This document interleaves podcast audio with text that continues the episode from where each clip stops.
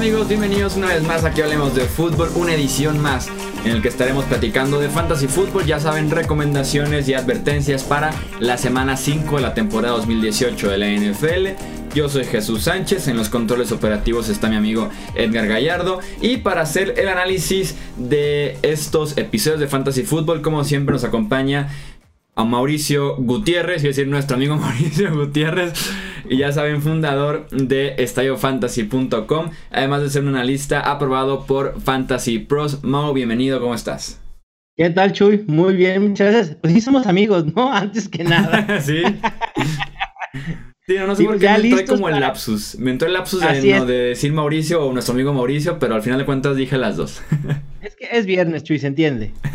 Exactamente, es viernes. Eh, venimos de un, de un partido pues emocionante para ciertos aficionados del Thursday Night Football. Y pues también la emoción de una muy buena semana 5 que nos espera domingo y también el Monday Night Football. Y entrando ya entonces en materia de fantasy fútbol para esta quinta jornada, Mau, ¿quién nos recomiendas y a quienes nos dices tengan un poquito de precaución en la posición de corebacks?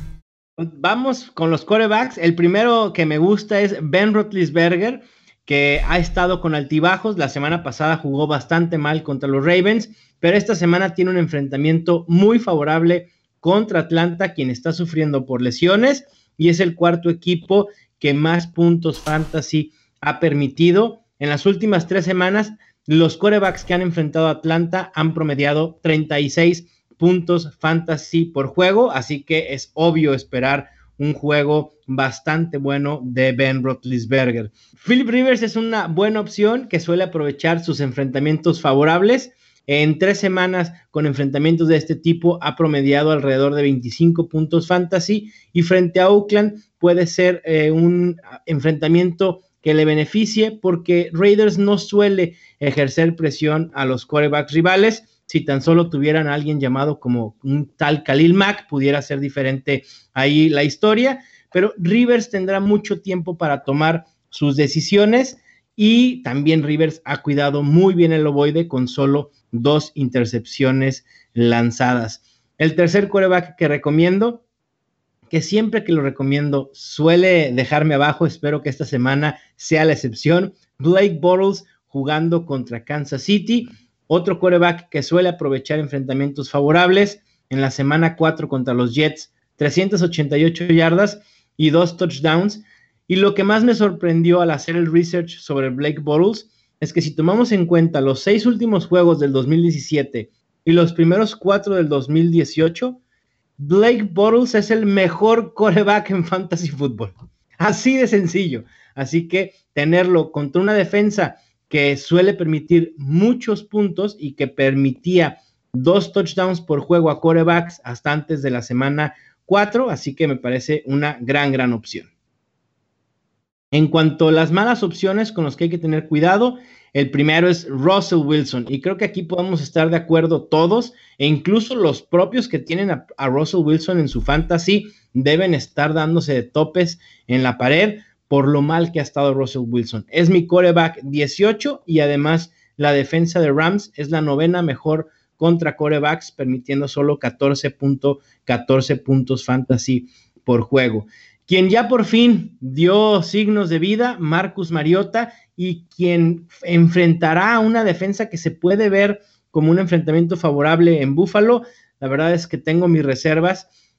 Mariota apareció, pero en la segunda mitad del juego contra Filadelfia. En la primera mitad lo vi con muchos problemas. Tengo mis reservas. Va por buen camino Marcus Mariota de poderse convertir otra vez en una opción viable semanalmente, pero esta semana es preferible dejarlo en la banca. Y el tercero sería Joe Flacco jugando en Cleveland. A pesar de ser el decimocuarto mejor coreback en lo que va de la temporada en fantasy, de hecho lleva más puntos fantasy que Rodgers, que Brady, que Wilson y que Stafford. Bueno, que Brady quizá ya no por el juego de ayer, pero inclusive así es un enfrentamiento no favorable contra Cleveland en juegos divisionales que suelen ser muy aguerridos, muy físicos, y creo que lo que mostró Cleveland contra Oakland fue un bajón y no propiamente el, el funcionamiento real de su defensa. Sí, una defensa que se ha comportado bastante bien a lo largo de la temporada y que el domingo pasado estuvo irreconocible en el Coliseo de, de Oakland. Pasando a la posición de corredor, Mau, ¿qué nos puedes decir? Si tienen a Matt Breda, colóquenlo en sus alineaciones titulares, pero sí o sí. La lesión de Jimmy Garoppolo lo ha beneficiado porque ha tenido más toques y, y, eso a raíz de que San Francisco va a tener que venir de atrás. Lo hizo contra los Chargers y así Breda se ha beneficiado. De hecho, es muy efectivo y es el tercer running back con más yardas terrestres en lo que va del año con 313. Y los Cardinals es el equipo que más puntos fantasy permite a running backs con 31.78. Yo de verdad no, no sé ni cómo es posible que una defensa permita tantos puntos a running backs en lo que va del año. El segundo que me gusta es Aaron Jones jugando en Detroit. Espero que por fin Mike McCarthy se deje de necedades y le dé el volumen necesario a Aaron Jones, porque Aaron Jones es el mejor corredor que tienen los Packers. Punto. No hay discusión ahí. Y creo que por fin le van a dar el volumen que pueda hacerlo colocarse como, como una opción top 15. Yo en estos momentos lo tengo como running back 25, pero sí veo ese potencial que pudiera generar, además un enfrentamiento favorable contra Detroit, que es el tercer equipo que más puntos fantasy permite a running backs. El tercero que tenía en recomendación es Naim Hines y bueno, pues ya lo vimos el jueves por la noche, una muy buena opción en ligas PPR y no tan buena en ligas estándar, termina con 9 y 16 puntos respectivamente. En cuanto a las malas opciones con las que hay que tener reservas, comienzo con Adrian Peterson y sé que muchos aquí van a decir, ya es algo personal de Mauricio contra Adrian Peterson, pero no. Realmente el tema con Adrian Peterson es que depende mucho de un game script favorable para Washington, que lleve ventaja, que tenga juegos cerrados, y me parece que contra Nueva Orleans no va a ser el caso. Y en ese sentido, Chris Thompson puede ser una mejor opción que Adrian Peterson. También con quien tengo mis reservas, a pesar de que obviamente es una gran noticia el regreso de Mark Ingram de su suspensión, me parece que pudiera estar fuera de ritmo. Es una situación de esperar y ver. Así que si lo tienen, hay que ver qué otras opciones hay en su roster para tomar esa decisión de si deben o no alinearlo. Para mí es un running back 3 en la frontera de running back 2. Pudiera terminar como top 24, pero sinceramente lo veo complicado, sobre todo porque Alvin Camara ha podido tener eh, su rol de caballo de batalla y no lo ha hecho del todo mal. Pero obviamente Mark Ingram a futuro es un sólido running back top 24. Y otro que no me gusta, y creo que a nadie le ha gustado durante esta temporada, LeSean McCoy jugando contra Tennessee. Y aquí yo suelo comparar a McCoy como un extintor, solo en casos de emergencia, porque realmente de otra manera no es una opción viable. En semana 4, con su lesión de la costilla, tuvo que compartir acarreos con Chris Ivory y Marcus Murphy. De hecho, termina con 8 toques y lo que era valioso en el McCoy, a pesar de estar en una ofensiva tan mala como la de Buffalo, era ese volumen, el que nos pudiera dar 30 toques por semana. Bueno, de 30 a 8, la verdad es que la diferencia es enorme y es un enfrentamiento no muy favorable porque los Titans no han permitido hasta el momento ningún touchdown por parte de running backs. Bueno, de LeSean McCoy de todos modos los advertimos desde el inicio de la temporada que de verdad esa no era la ruta este año a seguir y claramente esa semana la tiene muy complicado frente a esa defensiva de Tennessee que está jugando a un buen nivel y también con mucha actitud que le ha inyectado seguramente ese nuevo staff de entrenadores. Pasando a la posición de receptor, Mau, ¿qué nos puedes ofrecer aquí de información? Primero, el novato receptor de Atlanta, de quien yo tenía mis reservas al iniciar la temporada, y no por falta de talento de Calvin Ridley, sino por falta de oportunidades. Bueno, pues vaya manera, me ha callado la boca a touchdowns. Con touchdowns me dijo, por favor Mauricio, aquí estoy presente y se ha convertido en una máquina de anotar touchdowns. Tercera semana consecutiva anotando al menos uno. Y creo que el valor fantasy de Ridley va a decaer eventualmente porque este ritmo es insostenible pero esta pudiera ser esa última semana con una seguidilla de touchdowns enfrentando a Pittsburgh, que es la segunda defensa que más puntos fantasy permite a wide receivers. Se espera que sea un juego muy abierto de muchos puntos y eso obviamente beneficia a Calvin Ridley y espero que por fin llegue el tan ansiado touchdown de Julio Jones, que Calvin Ridley le permita al menos uno a mi queridísimo Julio. Otra opción que me gusta, Alshon Jeffrey jugando contra Minnesota, tuvo un buen debut en su temporada veniendo de una lesión de hombro, ocho recepciones, 105 yardas y un touchdown. Me gustó la química que, que tuvo con Carson Wentz.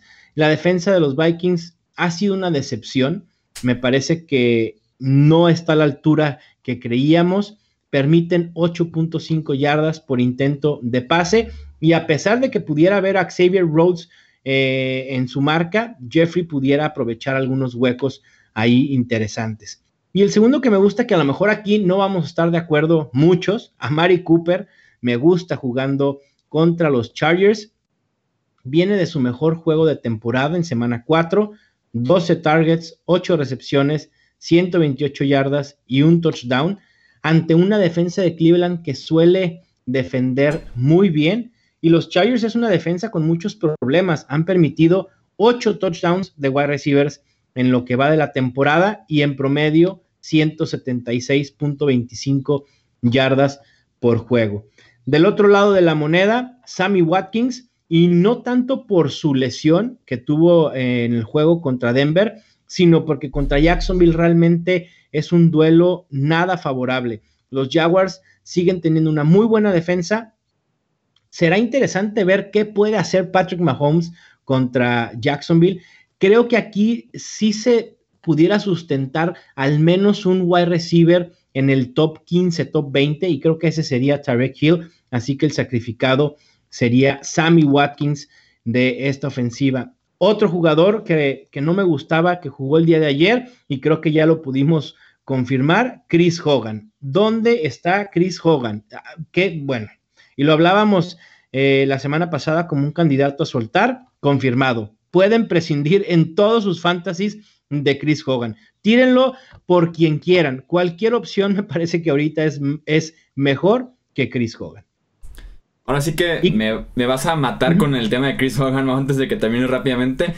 Dije, le voy a dar una última oportunidad frente al practice squad que jugó, que jugó ayer de los Colts.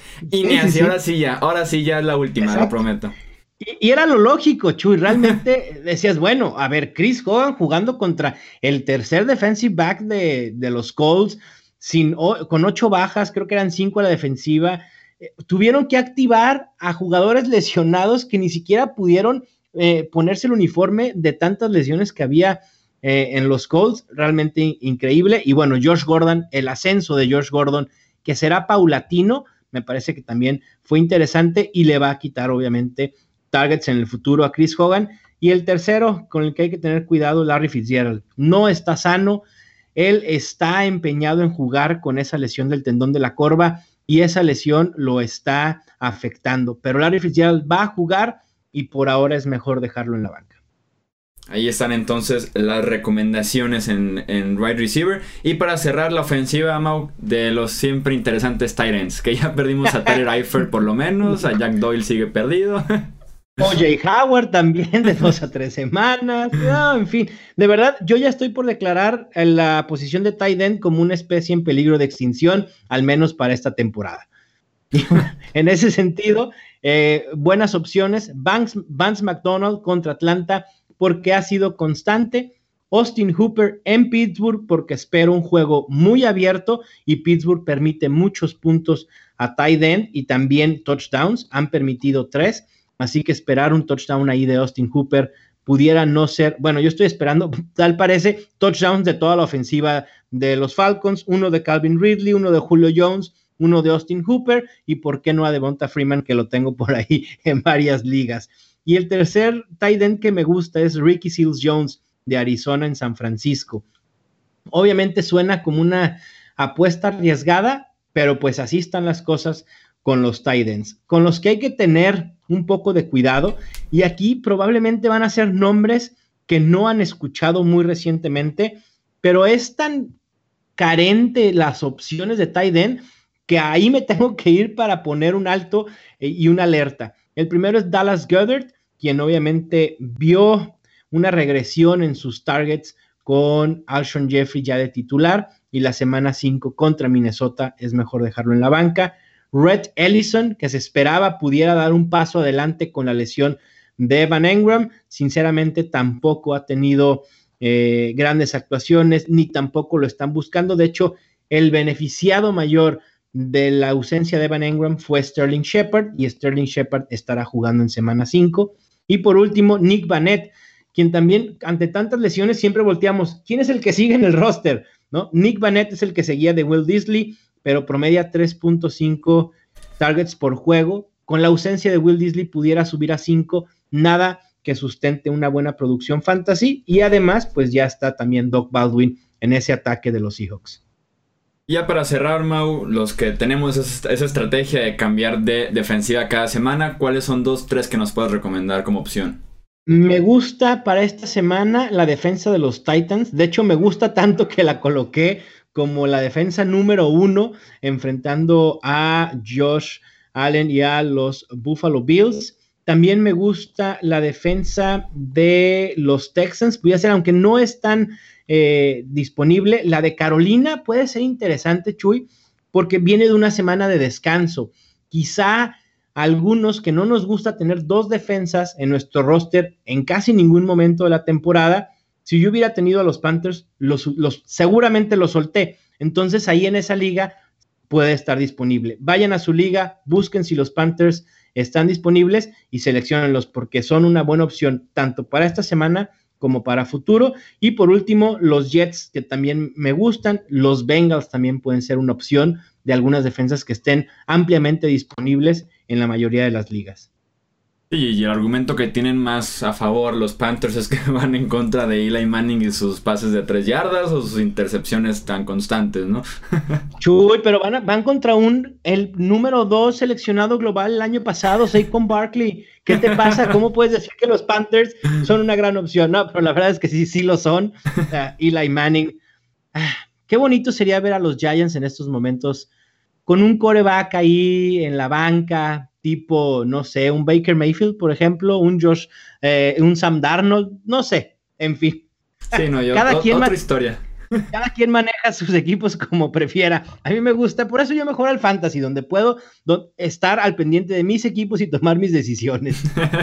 Exactamente, eso, esas son tus decisiones. Desafortunadamente no pudimos influenciar las decisiones de los Giants, pero pues allá ellos ya eso será un capítulo para, para más adelante este gran debate que nos ofrecen los Giants desde abril pasado. Mauricio, muchísimas gracias nuevamente por tu análisis en este episodio especial, ya saben, dedicado al fantasy fútbol. Si tienen más dudas de a quién iniciar, si están entre un corredor y un receptor u otro corredor para sus alineaciones, ya saben, dos maneras en las que pueden resolver esas dudas. Uno es entrar a estadiofantasy.com y ver los rankings. Y la otra es estar muy al pendiente de las redes sociales de Estadio Fantasy y de Mauricio Gutiérrez para que les puedan resolver su duda ya sea a lo largo del fin de semana o también en la transmisión que haces en vivo cada domingo antes de los partidos, Mau. Así es, ahí los espero. Eh, por favor, acompáñenme. Los domingos son dos horas previos a los juegos donde estoy resolviendo casi la mayoría de todas las dudas. A veces me llega una cantidad impresionante de mensajes, pero sí intento eh, pues ofrecer ese consejo de último minuto ante las dudas y también ante algunos que cuando salen los activos e inactivos que pueden generarnos ahí más ruido. Así es, entonces no hay excusa para que no tengan la mejor alineación posible este domingo y ganen en sus respectivas ligas. Mauricio Gutiérrez, muchísimas gracias y nos escuchamos eh, la próxima semana para analizar lo que fue la semana 5 de Fantasy Football. Claro que sí, hecho y mucha suerte en sus enfrentamientos de Fantasy, excepto si juegan contra mí. la regla de siempre. Ya saben, con M. Rayardo en los controles operativos. Yo soy Jesús Sánchez, esto hablemos de fútbol y nos escuchamos en el próximo episodio. Hasta luego.